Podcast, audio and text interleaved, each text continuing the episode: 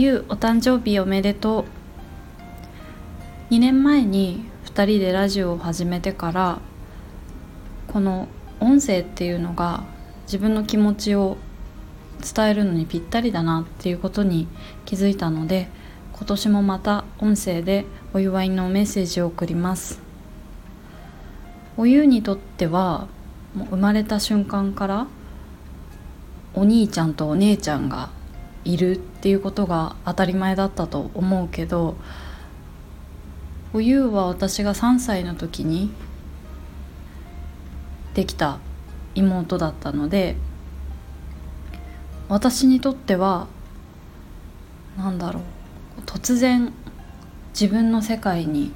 現れた可愛い赤ちゃんみたいなそんな第一印象だった気がします。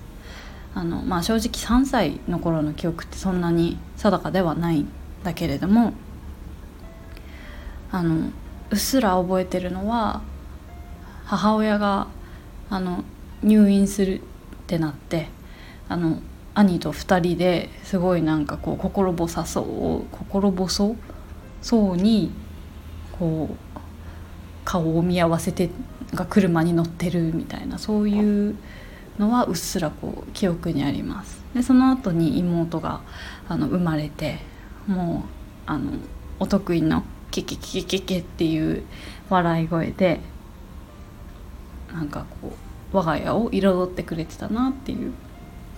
思い出があります。で実はすごく仲が悪くて喧嘩もいっぱいしたんだよね。私が例えば中学生とかの頃はあの正直心底を憎んだ瞬間もあったし妹からも「なんやこいつ」って多分思われてたと思う。多分その頃はもうあまりにもこう違う人間すぎてまあ姉妹肉親だけどなんでこんなにあの話が通じないんだろうとかなんでこいつはこんなこと言うんだろうとかまあそういう捉え方しかできてなかったんだけどラジオを始めるようになって大人になって改めていろいろ深いところで話をして気づいたのは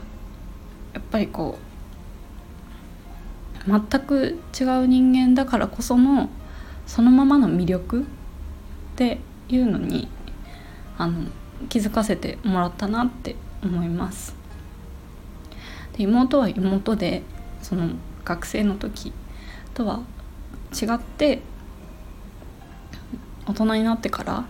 改めてこう私のことをすごく尊敬してるっていう風に言ってくれてそれがすごく嬉しかったですララジオとか、まあ、YouTube とか、まあ、いろんな姉妹の会話を記録していくんだけれどもそれが今後の私の財産になればいいなと思ってるし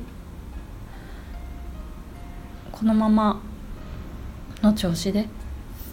妹の成長も大人になってからの成長もすごくあの凄まじいのでどこまでこの子が成長していくんだろうなっていう期待もあります。今はもう妹も結婚したり私も海外に移住したりもっとこう物理的な距離は開いてしまったけれどもこうやって国境を越えて